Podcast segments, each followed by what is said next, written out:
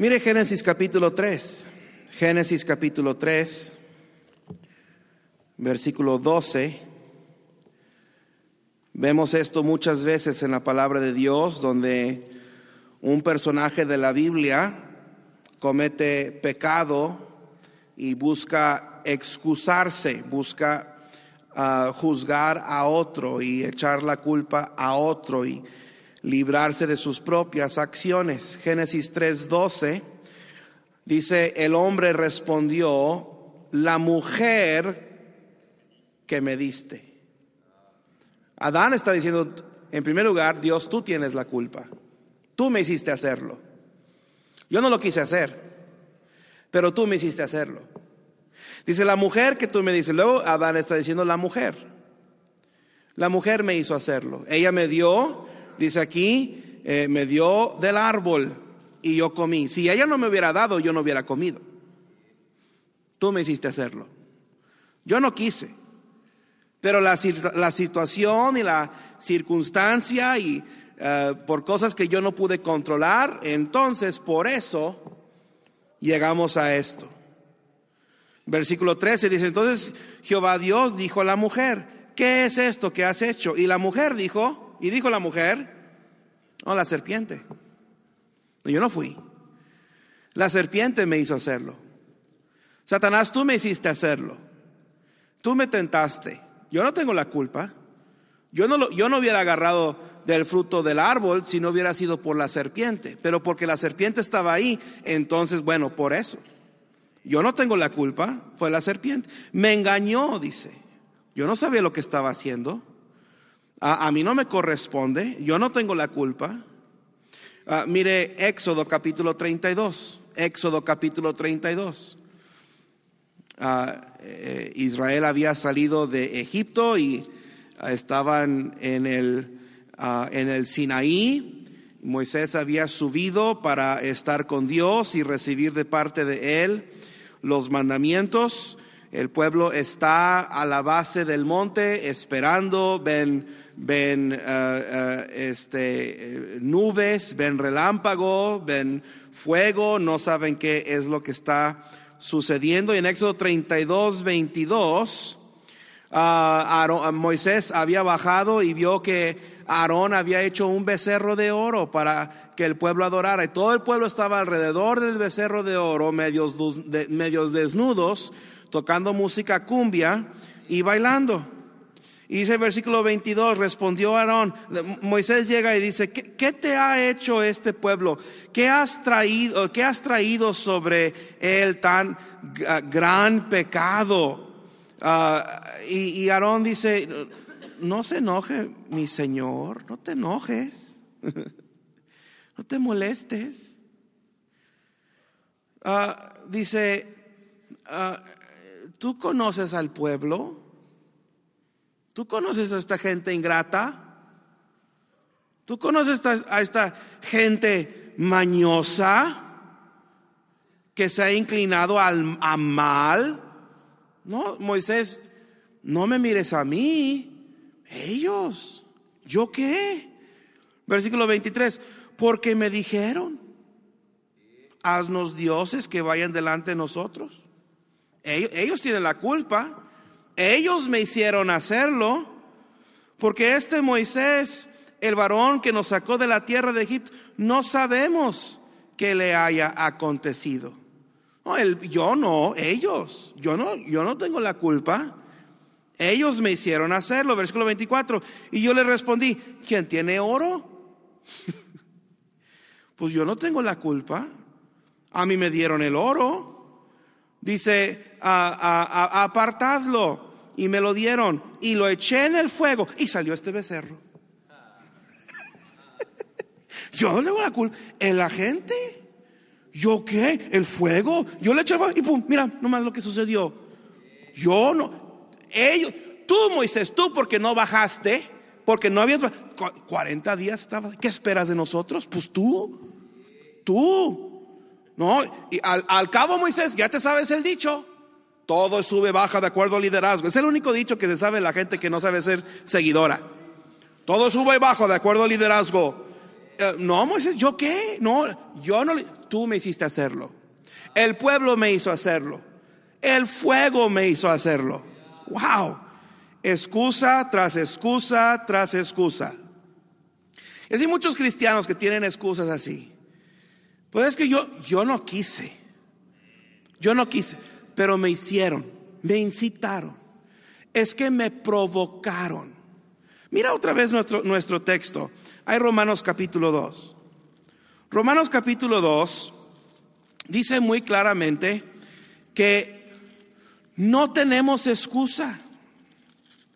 Romanos 2, versículo 1, por lo cual eres inexcusable, hombre, quien quiera que seas tú, que juzgas, pues en lo que juzgas a otro te condenas a ti mismo. Él me hizo hacerlo, pero lo hiciste. Él me provocó a hacerlo, sí, pero lo hiciste. Estás juzgando a otro por lo que tú hiciste, pero a fin de cuentas tú lo hiciste. Juzgas a otro por lo que tú hiciste, pero tú lo hiciste.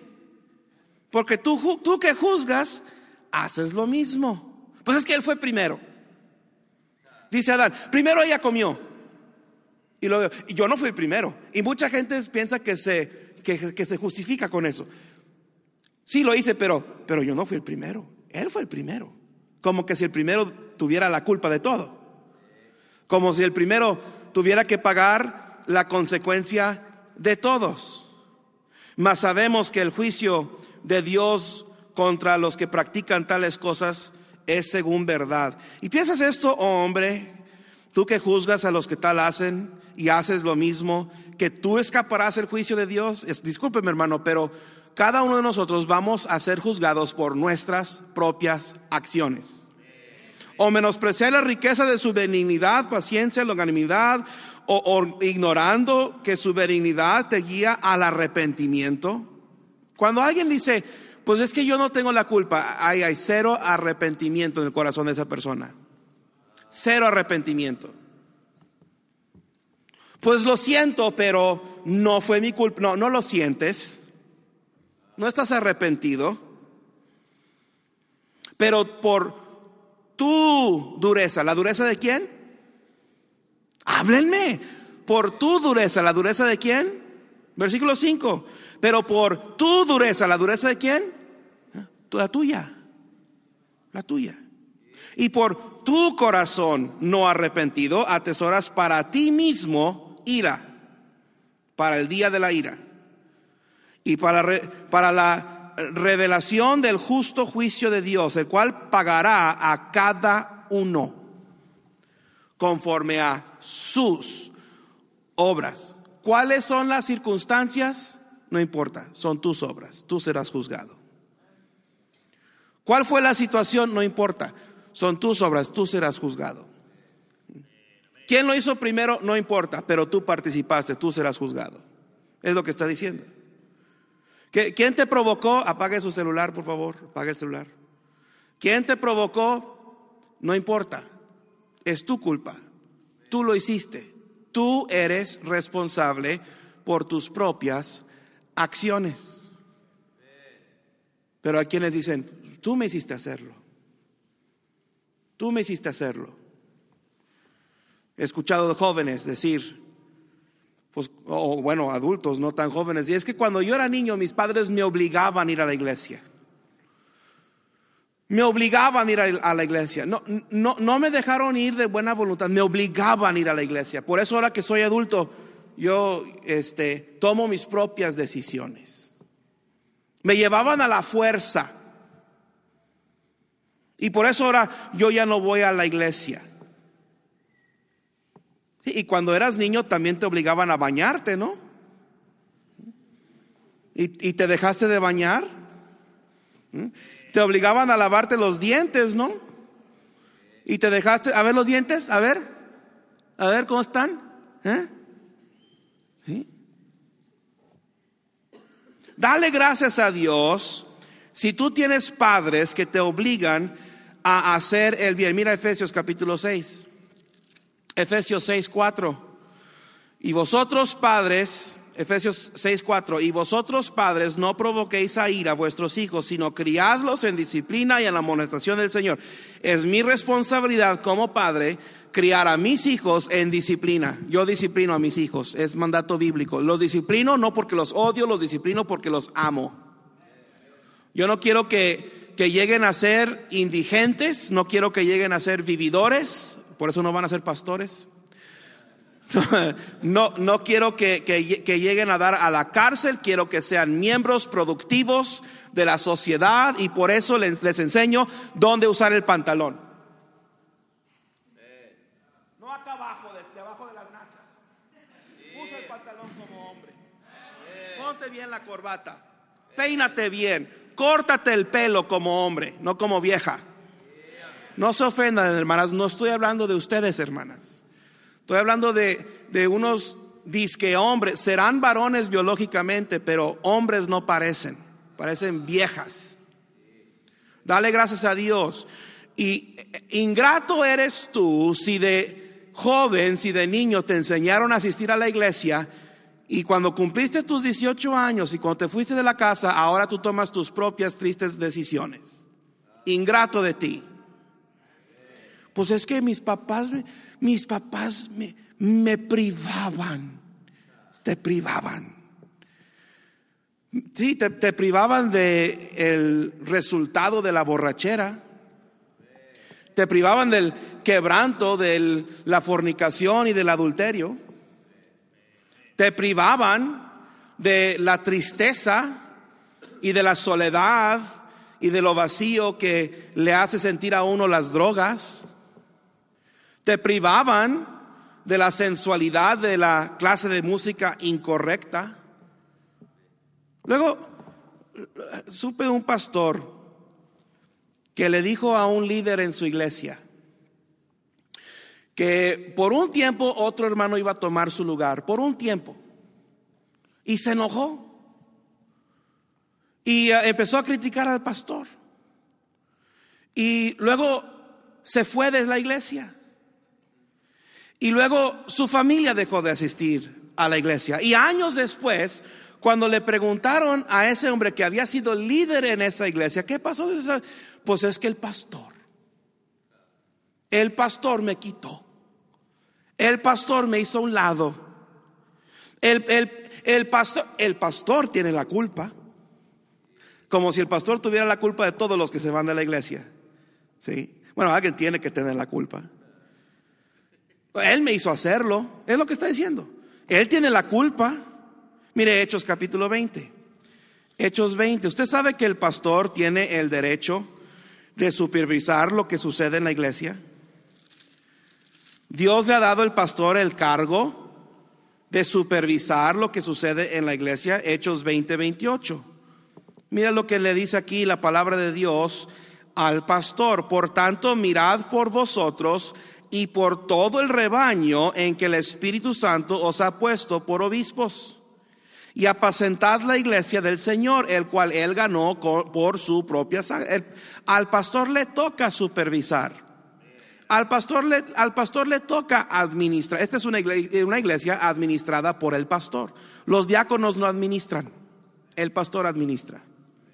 Los diáconos hacen lo que el pastor dice, el pastor no hace lo que los diáconos dicen.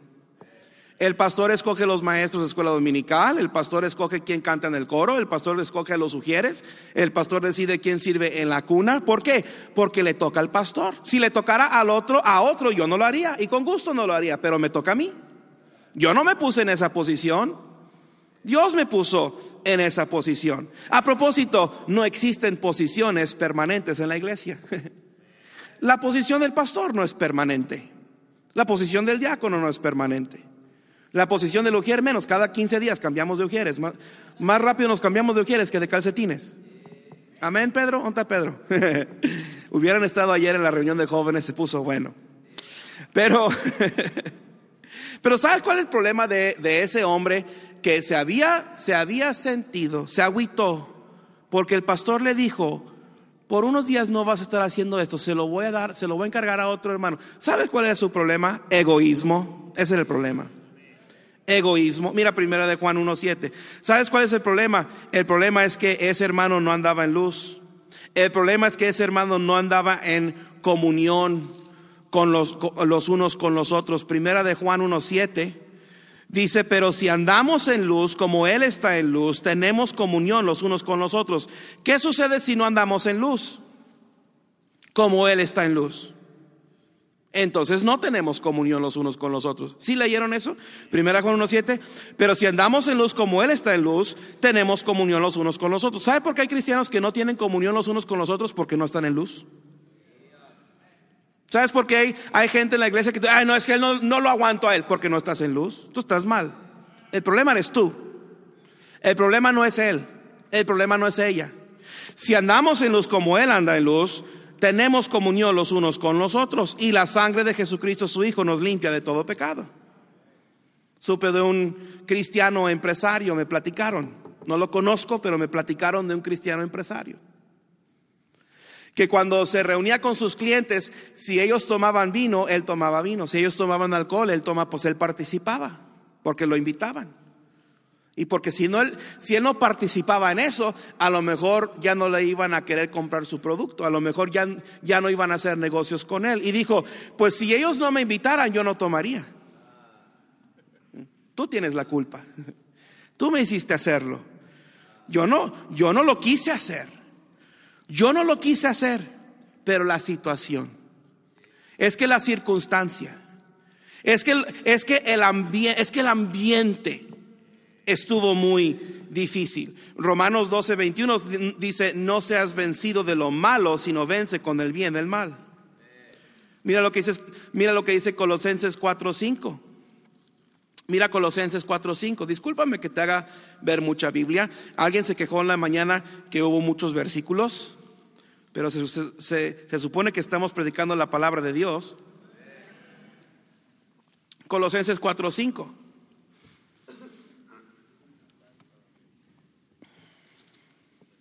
Andad sabiamente para con los de afuera, redimiendo el tiempo. Sabiamente para con los de afuera. El ambiente en el que tú estás no tiene la culpa de tu pecado. Si tú eres cristiano y, y, estás obligado a juntarte con mundanos en el trabajo, en la escuela, en el contorno en que te encuentres, estás rodeado de mundanos que no conocen la palabra de Dios, que no conocen lo que la Biblia enseña, que no practican el cristianismo. Dice la palabra de Dios que tú debes de andar sabiamente para con los de afuera. Ellos no tienen la culpa. No, es que en la escuela todos echan maldiciones y se me pega. ¿Cómo que se te pega? Es que se me pegó. ¿Qué es una enfermedad o qué? No, pues es que en la escuela me invitaron a ver, me invitaron a ver ah, eh, eh, eh, esas fotos, me invitaron a ver ese, ese video. ¿Qué, qué, ¿Y, por qué no puede decir que no? ¿Por qué no? No, yo no puedo ver eso. Es que ellos me hicieron hacerlo. Yo no tengo la culpa. Mira, Mateo 5. Mateo 5. Tú me hiciste hacerlo. Mateo 5. Versículo 16, así alumbre vuestra luz delante de los hombres para que vean vuestras buenas obras y glorifiquen a vuestro Padre que está en los cielos. Muchos cristianos son cobardes para hacer esto. Tú estás en el mundo y estando en el mundo prefieres comportarte como mundano para ser aceptado por los mundanos. Y hablas como ellos y te vistes como ellos y te comportas como ellos porque te da pena, eres un cobarde. Y luego dice, es que, no, es que pues ellos, ah, es que así es. No, pastor, es que así es. Ese es el, eh, el ambiente en el que estoy. Tú me hiciste hacerlo. Un esposo comete adulterio y le dice a su esposa, es que si tú fueras más, más afectuosa, si tú me trataras bien, si tú me dieras lo que yo necesito, yo no lo hubiera hecho. Tú me hiciste hacerlo. Tú tienes la culpa. Muchos esposos le dicen eso a sus esposas. Pues es que me fui con ella porque ella me da lo que necesito.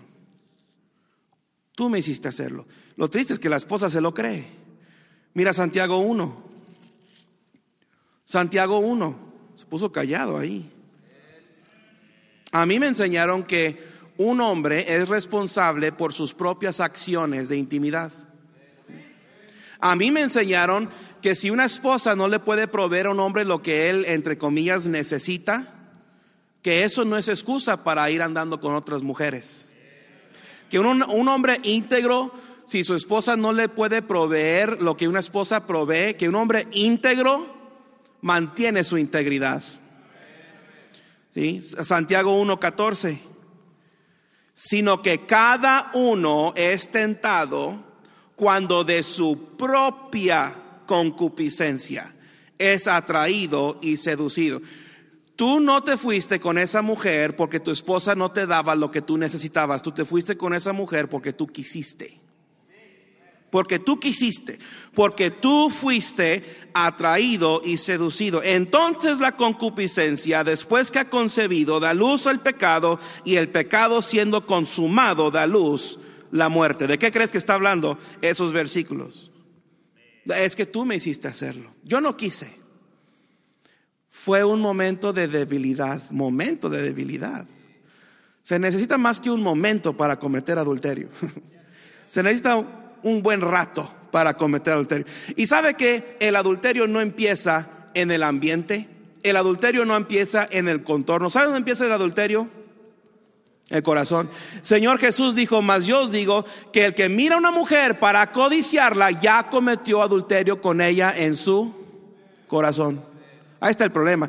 Tu problema no es tu ambiente, tu problema no es esa mujer que supo atraerte, es que esa diabla, esa diabla. Sí, cómo no. No es, mire, en la mañana dije su nombre y no estaba, ahora no voy a decir su nombre, para que se le quite. Esa diabla. No, es que las mujeres del mundo ya sabe cómo son. No, lo, lo, que sé es que cómo eres tú. Lo que sé es cómo es un hombre. Y los hombres somos unos torcidos. Amén. Tú te haces tan santucho. No, pastor, no. Mira, si no, entonces vete con el médico y chécate a ver si en verdad eres hombre. Es tu culpa. No, es tu culpa.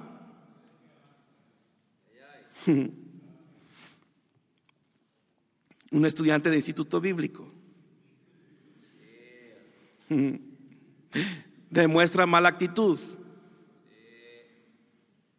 Es que, es que si el maestro estudiara, si él estudiara, entonces yo no tendría que corregirlo. Tengo una palabra para eso. Creo que la palabra no se encuentra en la Biblia, pero sí la encontré en el diccionario y es la palabra imbécil.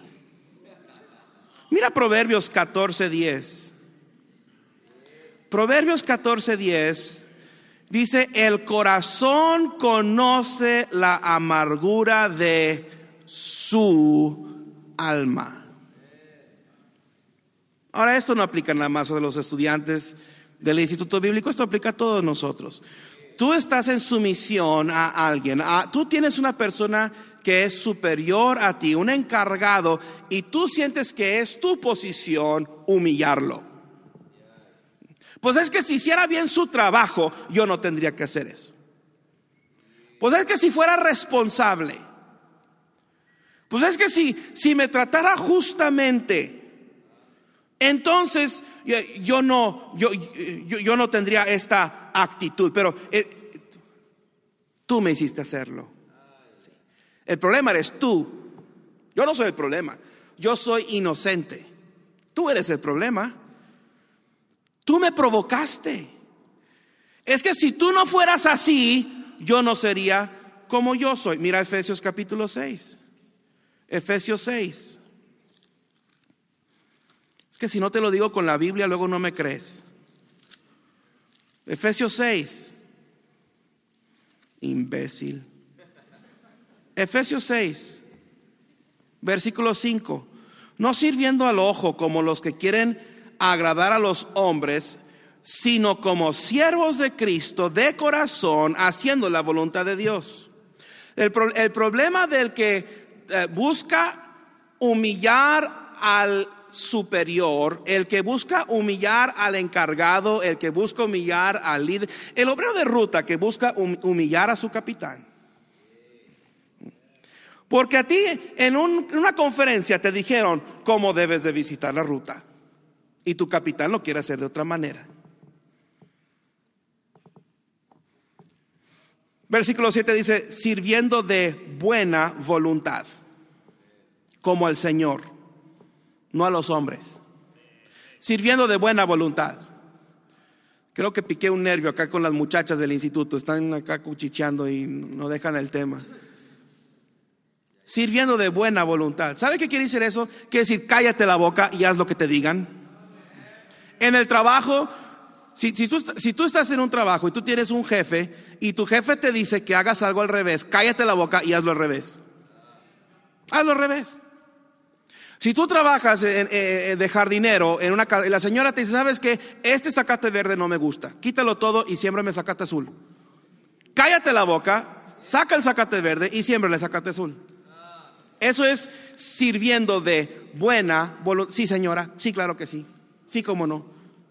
Delo por hecho. Ya lo voy a hacer. Sí, amén. Eso es bueno. Si tú, si tú trabajas de Uber, ah, no, no, no me meter con los, con los, con los Uberistas. No, sí, si tú trabajas de Uber y el cliente te dice, sabes qué, vete por acá, ahora dale por allá, ahora por allá, ahora por allá, ahora por acá o por allá, y te da en vueltas, tú hazlo. Tú vete a donde diga. Digo, a menos de que ves que te está llevando a encajonarte en un lugar y, ¿verdad? Ah, pero sé prudente también, por favor. Pero dice la palabra de Dios sirviendo de buena voluntad como al Señor y no a los hombres. ¿Por qué? Versículo 8. Sabiendo que el bien que cada uno hiciere, ese recibirá del Señor, sea siervo o sea libre. Es que el asunto es que no, es que tú tienes la culpa. Tú me hiciste hacerlo. Tú me provocaste. Uno se enoja, pierde su temperamento y dice, pues tú me hiciste enojar.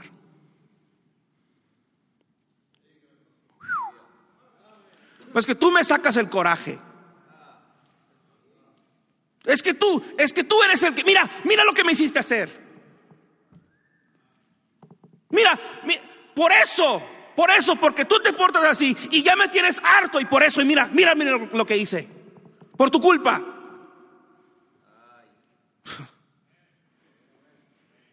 No hay honra en controlar tu temperamento si nunca hay ocasión de perderlo. El que pierde su temperamento, nadie más tiene la culpa más que él.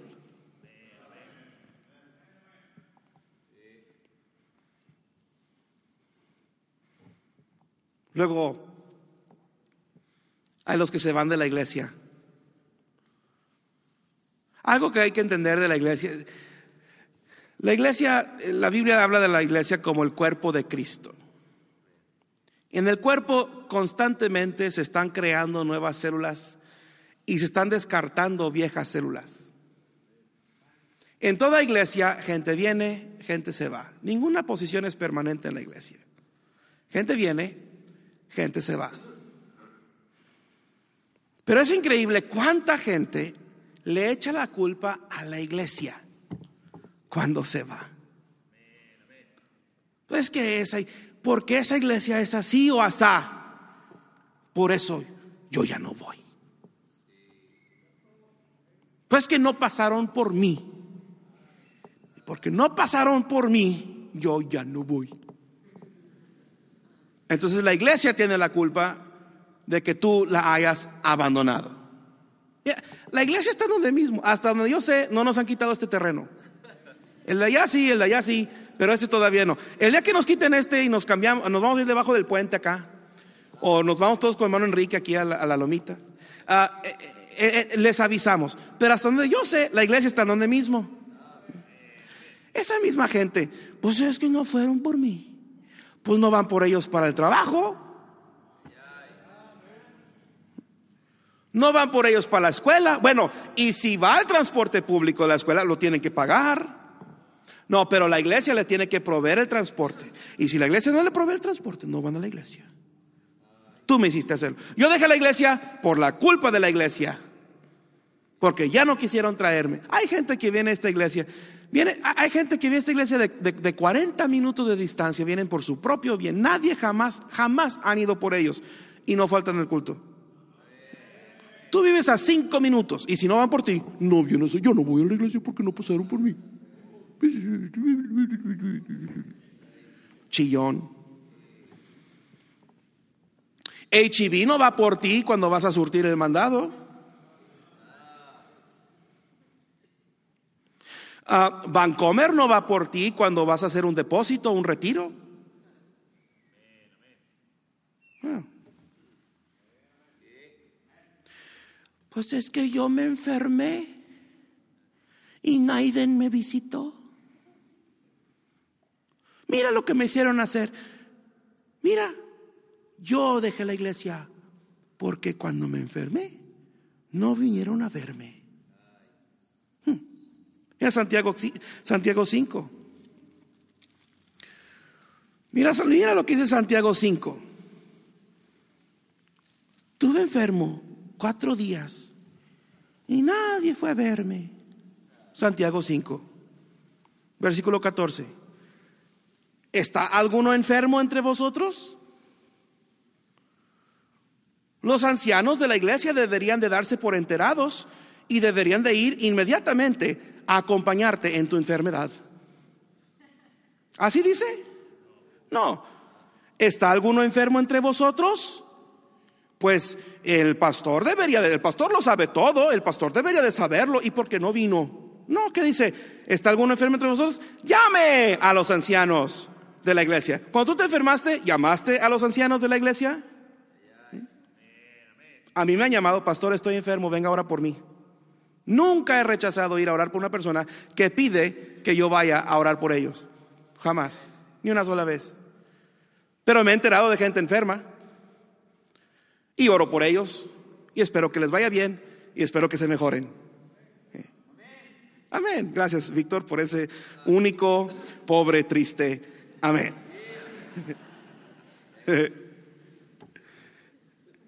Pregunta, ¿tú visitas a todos los enfermos? Cuando tú te has enterado de gente enferma, ¿los has visitado a todos? Ah, se puso callado. Entonces, ¿por qué exiges que alguien vaya a visitarte a ti? Ah, cuando yo me enfermé de COVID, nadie fue a visitarme. Cuando mi esposa estuvo en el hospital, cuando le sacaron la vesícula, nadie fue a visitarla. Yo recuerdo veces que mi mamá estaba en el hospital, hospital particular, no, no, no hospital público donde no, puede entrar nadie a menos de que tengan pase. No, aquí en donde puedes entrar como si fuera cualquier centro comercial. Cinco, seis, siete, nadie de la iglesia la iba a visitar. Oh, yo ya no voy a ser pastor porque a mi mamá no la fueron a visitar. Yo, me doy de baja. No digas amén ahí. Yo te pago por decir amén cuando quiero que digas amén, no cuando digo que me voy a dar de baja. Es interesante. Yo no encuentro ni una sola vez en el ministerio del Señor Jesucristo donde Él fue a visitar a un enfermo porque se enteró que estaba enfermo. Le llevaban a los enfermos, le decían, Señor, mi siervo está enfermo, mi hija está enferma, ve y sánalos. Pero Jesús nunca dijo, ¿saben qué muchachos? Supe que la hermana Lincha está enferma. Hay que ir a visitarla. No. Es más, en una ocasión le dijeron al Señor Jesús, tu amigo Lázaro está enfermo. Y no fue. Que le vaya bien, habrá dicho. Luego tres días después le llegó otro recado del mismo Lázaro. Señor, Lázaro ha muerto. Y Jesús no fue. Pero tú quieres que el pastor detenga todo lo que está haciendo. Espérame, espérame. Tiene gripa el hermano. Tiene, un, tiene una uña enterrada. Vamos rápido a ungirle con aceite. Darle un masaje, una sobadita. De hecho, ¿sabe qué dijo Jesús de los funerales? El pastor no fue al funeral del hermano fulano. Se murió una persona, el pastor no fue. Y te doy permiso a que no vayas a mi funeral. ¿Mm? Me pagas una por una. Yo no voy a tu funeral, tú no vas a mi funeral. ¿Cómo ves? ¿Sabes qué, qué dijo Jesús de los funerales? Que los muertos entierren a los, muertos.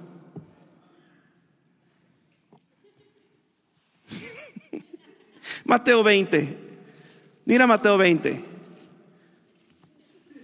¿Tú no, ¿Tú no eres miembro de esta iglesia para tener a alguien que te visite cuando estás enfermo?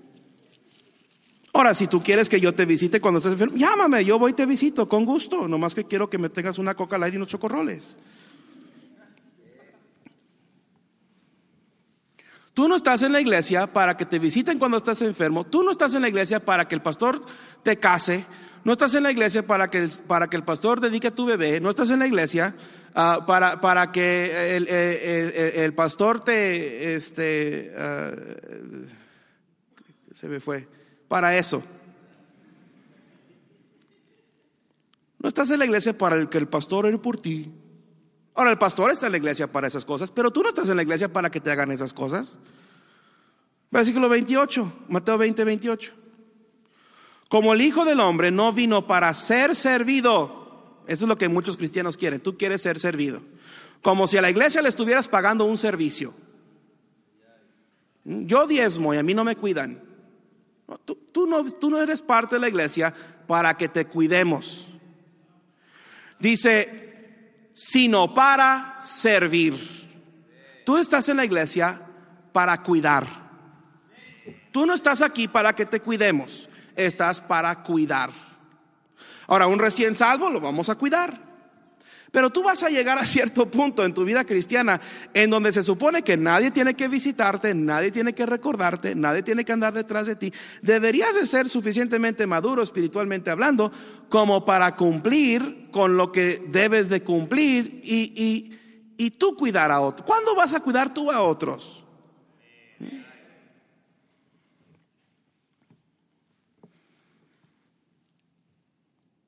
Tú me hiciste hacerlo. La culpa la tienes tú.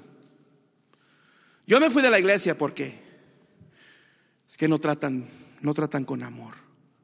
Cuando mi papá era el pastor, no trataban con amor. Y ahora menos tratamos con amor, más tratamos con odio. No se crean. No, pues es que, pues es que me, es que son injustos. Son injustos. Nunca se ha dicho una verdad más verdadera. Porque la Biblia dice no hay justo ni un uno. Injusto sí, acepto. Acepto la acusación. Luego hay, hay quienes critican a la iglesia. Y algunos cristianos, en lugar de defender, se unen a la crítica. Tú escuchas a alguien criticando al pastor y tú te acercas. ¿De qué están hablando? Oh, en serio. No me digas. Oh, es verdad. Uh. Pues ah, yo también he visto cosas que no me gustan. Pues yo también supe y a mí me dijeron y yo me enteré y a mí me soplaron que esto y lo otro.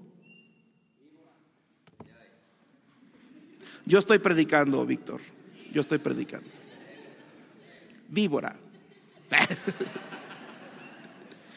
No, y pues eso que están haciendo en la iglesia, yo lo haría de otra manera.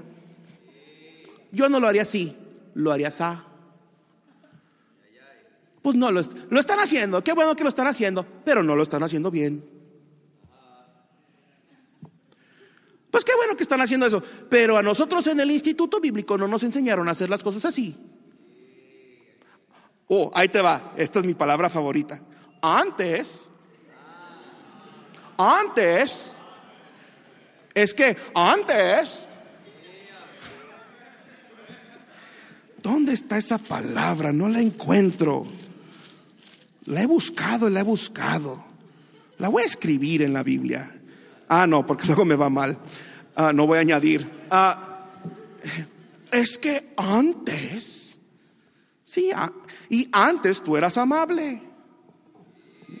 Y antes tú servías. Y antes tú eras acomedido. Tú también eras diferente. Antes, todos cambiamos. La iglesia cambia. Está bien, hermano. No te mortifiques si este año hacemos algo diferente al año pasado. No pasa nada. No se va a caer el cielo. No se van a morir todas las abejas. Sí. No vamos a causar, no vamos a causar un problema en el ecosistema del, del municipio de Santiago si este año hacemos algo un poco diferente que el año pasado, o que hace 10 años, o 20 años. Pues es que si el pastor no fuera así. Pues ah, yo escuché esto una vez. Me lo dijeron a mi cara. Y dijo este querido hermano. Pues cuando usted predica, usted, usted predica con verdad. Y usted predica la Biblia. Pero es como lo dice. Es como lo dice. Eso es lo que no me gusta. Me gusta que predica la Biblia, pero no me gusta cómo lo dice. ¿Cómo lo digo?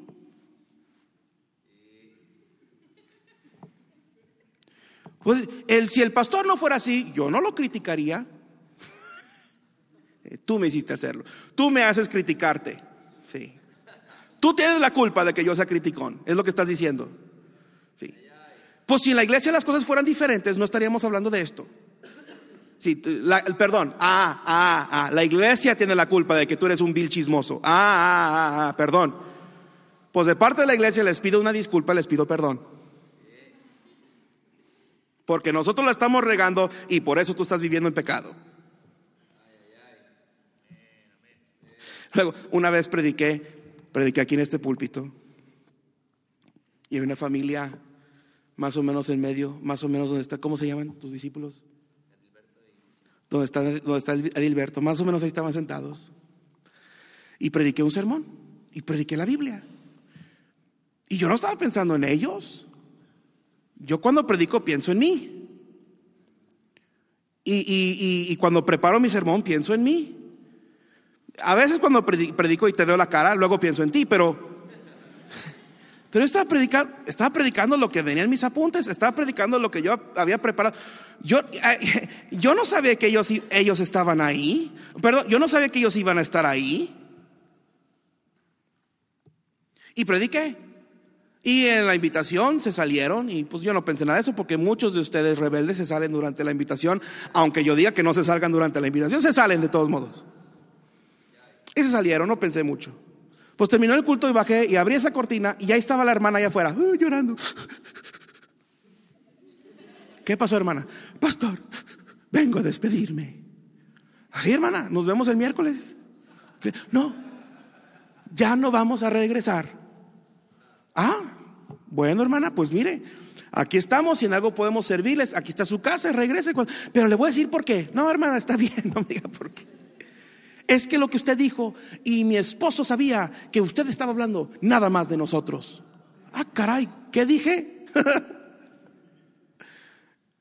¿Sabe qué es eso? Eso es falta de fortaleza. Dice la palabra de Dios, fortaleceos en el Señor y el poder de su fuerza. Cristiano débil. Esta excusa nunca sale de moda. Pues en Montebrón me trataron mal. En Montebrón me trataron mal. Ellos me hicieron hacer esto. Ellos tienen la culpa.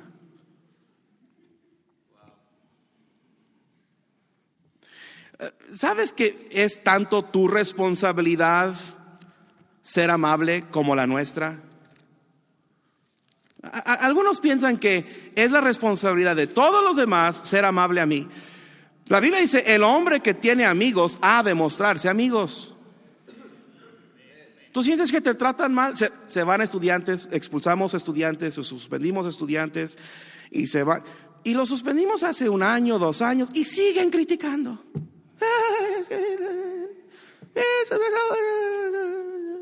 Chillando. Ya pasó, ya, supéralo. Pero ellos no, el estudiante suspendido que no regresa y el estudiante expulsado que no regresa, todos dicen lo mismo, es que la culpa la tiene el instituto, es que la culpa la tiene el pastor. Luego hay estudiantes que regresan y se rehabilitan y son productivos. ¿Cuál es la diferencia entre los dos? Tú me hiciste hacerlo. Tú tienes la culpa. Yo no tengo la culpa. Tú tienes la culpa. Pues yo no voy a la iglesia porque ahí nomás me piden dinero. en la iglesia tiene la culpa que yo no voy porque nomás andan pide y pide y pide. ¿Cuándo fue la última que pedimos dinero? ¿Alguien sabe cuándo fue? Ah, el domingo pasado cuando pedí dinero para las canastas que ni son para nosotros, son para los que vienen de fuera. Pedimos dinero, pasamos una canasta de ofrenda para que tú seas fiel al Señor con lo que Él te ha dado. Pero yo nunca me he puesto aquí a decir, a ver hermanos, necesito, me mandaron un video, no me acuerdo quién me lo mandó, pero decía, eh, dice el pastor que hay que diezmar este domingo para pagar la camioneta que Cristo le regaló. Ese me gustó. Sí, cómo no. Ah, entonces ya no vas a ir al Oxxo. Ya no vas a ir al Oxxo, ¿verdad? Ya, vas a ir a, sacar el medidor de luz, ¿verdad que sí? Ya no vas a tener luz en tu casa, ¿verdad? Este, tú, tú ya no, tú, tú, tú, ya no, este, tú ya no vas a ir a, a, ya no, vas a andar a pie, vas a andar a pie. Vas a estacionar tu carro y ya nunca le vas a volver a echar gasolina, ¿verdad? Porque en Oxxo piden dinero y Comisión Federal de Electricidad pide dinero y, y, Pemex pide dinero, pero a esos lugares sigues yendo, pero la iglesia no, porque piden dinero. Luego hay gente egoísta. Tengo muchos de estos, tengo muchos de estos. Hay gente egoísta. Pues es que en la iglesia no me reconocen mis grandes talentos que Dios me ha dado y por eso yo ya no participo. Tú me hiciste hacerlo.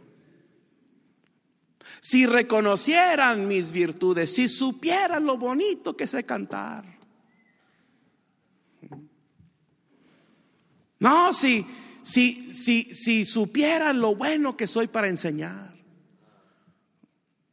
En realidad lo que esa gente quiere, quieren autoridad. Quieren poder tronarle los dedos a alguien y mandar que hagan esto. Que yo no mando a nadie. Yo no mando a nadie. Yo no mando a ese hombre. No le, nunca lo he mandado a hacer algo, jamás. A él nunca lo he mandado jamás a hacer algo. Nunca le he dicho, Nico, haz esto, hazlo así, hazlo así, y luego ponlo así, y échalo. Nunca he hecho eso, jamás. La hermana de yo no mando a la hermana de ella me manda a mí. Yo no la mando. Ah, estudiantes del Instituto Bíblico, yo no mando a los estudiantes del no, no los mando. A los diáconos nunca jamás he mandado a un diácono a hacer algo. No los mando pido de favor. Y si no pueden, no pueden. Y si no quieren, no quieren. El pastor no manda. Qué horrible sería una iglesia donde el pastor manda. Yo no quisiera estar en esa iglesia. Porque yo, yo, yo, no, yo, no, yo no quiero estar bajo el control de un hombre. Y cuidado de la iglesia donde hay un hombre que lo controla. No, el Señor Jesucristo es la cabeza de la iglesia. El pastor es el administrador. El pastor no manda, pero es lo que, es lo que quiere esa gente. Lo que quieren es ser vistos por los hombres. Mira Mateo 23. Mateo 23. Versículo 5. Antes hacen todas sus obras para ser vistos por los hombres, pues ensanchan sus filacterías y extienden los flecos de sus mantos y aman los primeros asientos en las cenas y las primeras sillas en las sinagogas y las salutaciones en las plazas y que los hombres los llamen rabí, rabí, oh, tú eres el líder en la iglesia, tú eres el encargado en la iglesia, eso es lo que quieren. Pero entiendes, papá, primero tienes que aprender a ser seguidor antes de ser líder. Cuando, cuando tomé la iglesia, eh, entrevisté a varios hermanos de la iglesia y, en realidad me junté con ellos para ponerme a sus órdenes. Fui con todos los líderes de la iglesia y, uno de ellos me dijo, no vengas a mi casa. Dije, voy a la, a la casa de todos los líderes para Y uno vino y no vengas a mi casa, no quiero que vayas a mi casa. Ah, perdón, ok, está bien. Fui con uno, era capitán de ruta. Me senté con él, dije, hermano, eh, ¿cómo puedo ayudarte a alcanzar tus metas, tus objetivos para el Señor? Dios, Dios a lo mejor me va a dar eh, la oportunidad de ser pastor de la iglesia. ¿Cómo puedo ayudarte? Dijo, yo quiero ser el director de, rutas. Ah, caray, mm, capitán de ruta. Yo quiero ser el director de rutas. Ok, ¿quieres ser el director de rutas? ¿Y qué hacemos con el director de rutas que está ahorita? Pues tú sabrás, quítalo, ponlo. Eh, era el hermano Cupertino en ese entonces. Hazlo a un lado. No me atrevo porque está la hermana América. Y me dice, no, pues quítalo, no, no sé cómo. Dice, pero yo en, en, tres meses duplico la asistencia a la iglesia. Dije, ¿qué vamos a hacer con la gente? Y, y no lo puse como director de rutas. Y a los seis meses fue a mi oficina y me dijo, este, me, voy a, me voy a comenzar una iglesia. ¿En dónde? a cinco minutos de la ruta que él tenía. Claro, esos sinvergüenzas siempre hacen eso. Tienen una ruta, se, se enojan con Montebrón y se van a empezar una iglesia. ¿Dónde? En su ruta. Qué suave. Increíble cuántas, cuántas iglesias pastoreadas por exmiembros de Montebrón en las mismas rutas de Montebrón. y luego y critican a Montebrón. Ah, y, se fue. Y, le dije, le dije, ah, bueno hermano, le dije, este, yo le ayudo. Le ayudo. ¿Cómo ve? Ah, cada fin de semana mandamos una camioneta de obreros para ayudarle a visitar, para ayudarle a ganar almas. Este, el domingo mandamos gente que sea maestro de escuela dominical para ayudarte a empezar y eh, alguien que toque el piano y, que te ayuden para empezar ahí la iglesia que tú vas a, iniciar. No. No, yo me voy. Dice, nomás te pido una cosa. ¿Qué pasó? Me quiero llevar a esta familia y esta familia y esta familia. Qué suave, este sinvergüenza. Dije, no, no te vas a llevar a nadie. O aceptas la ayuda que te doy o te vas solo pues se fue. Y adivina a qué familias se llevó. A las que había dicho. Ah, y cuando se fue me dijo, yo en cinco años voy a tener una iglesia de mil. Le dije, gloria a Dios, ojalá y sí, y, si te puedo ayudar en algo, mira, aquí estamos. En cinco años voy a tener una iglesia de mil. Pues se fue y las tres familias que se llevó, hoy en día ya no están en ninguna iglesia. Una familia fuerte de la iglesia. Están en el mundo. La mamá y los dos hijos en el mundo. Las otras dos familias no, perdí rastro de ellos, no sé dónde están. Hace, hace unos dos, tres años nos invitó ese hermano, venga, venga pastor a predicar en mi, en mi aniversario. Dije, wow, voy a predicar una iglesia de mil. Esto va a ser increíble. Eh, mi nuevo asistente, Carlos, acompáñame y tráete a tu novia, a Vanessa, y voy a llevar a mi esposa. Vamos a ver qué grandes cosas Dios está haciendo con este hombre. Y llegamos a la casita donde tenía su iglesia. Cinco señoras y como diez niños. Y para acabarla, estaba empezando el culto y el pelado este le dice al hermano Carlos, eh, hermano Carlos, no tengo quien se encargue del culto infantil. ¿Usted y su novia pueden encargarse, por favor? Ni culto infantil tenía. Pero él quería ser el, director de rutas y duplicar la asistencia y mil en asistencia. Mira, primero tienes que aprender a ser seguidor antes de ser líder. Un pastor quiso saber cómo le iría a su iglesia si él se ausentaba. Entonces un domingo no fue a la iglesia y luego preguntó, a ver, ¿cómo les fue sin mí? Así había un pelado en Montebrón también hace tiempo. Dijo, le preguntaron, oye, ¿dónde están los dibujos del auditorio para saber cómo, verdad, cómo va, cómo va a ser todo eso? Dijo, no, todo lo tengo aquí. Para que cuando yo me vaya, no van a saber cómo hacerle. ¿Sí o no, hermano Leo? Hermano Leo, estamos de testigos, dos testigos, lo escuchamos decirlo. Pastor en una iglesia aquí cerca. Y, ah, y un pastor dijo, no voy a ir a la iglesia para ver cómo les va. Y luego preguntó, ¿y cómo les fue? Yo le pude haber dicho, los domingos que yo falto a la iglesia, les va mejor que cuando estoy.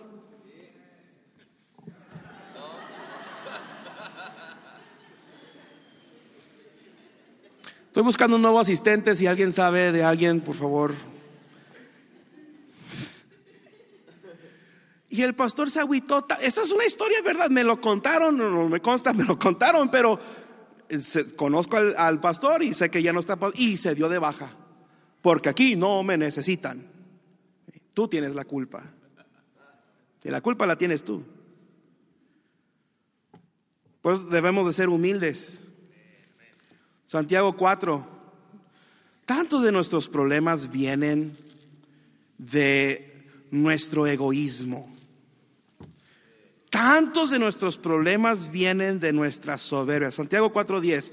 Humillaos delante del Señor y Él os exaltará.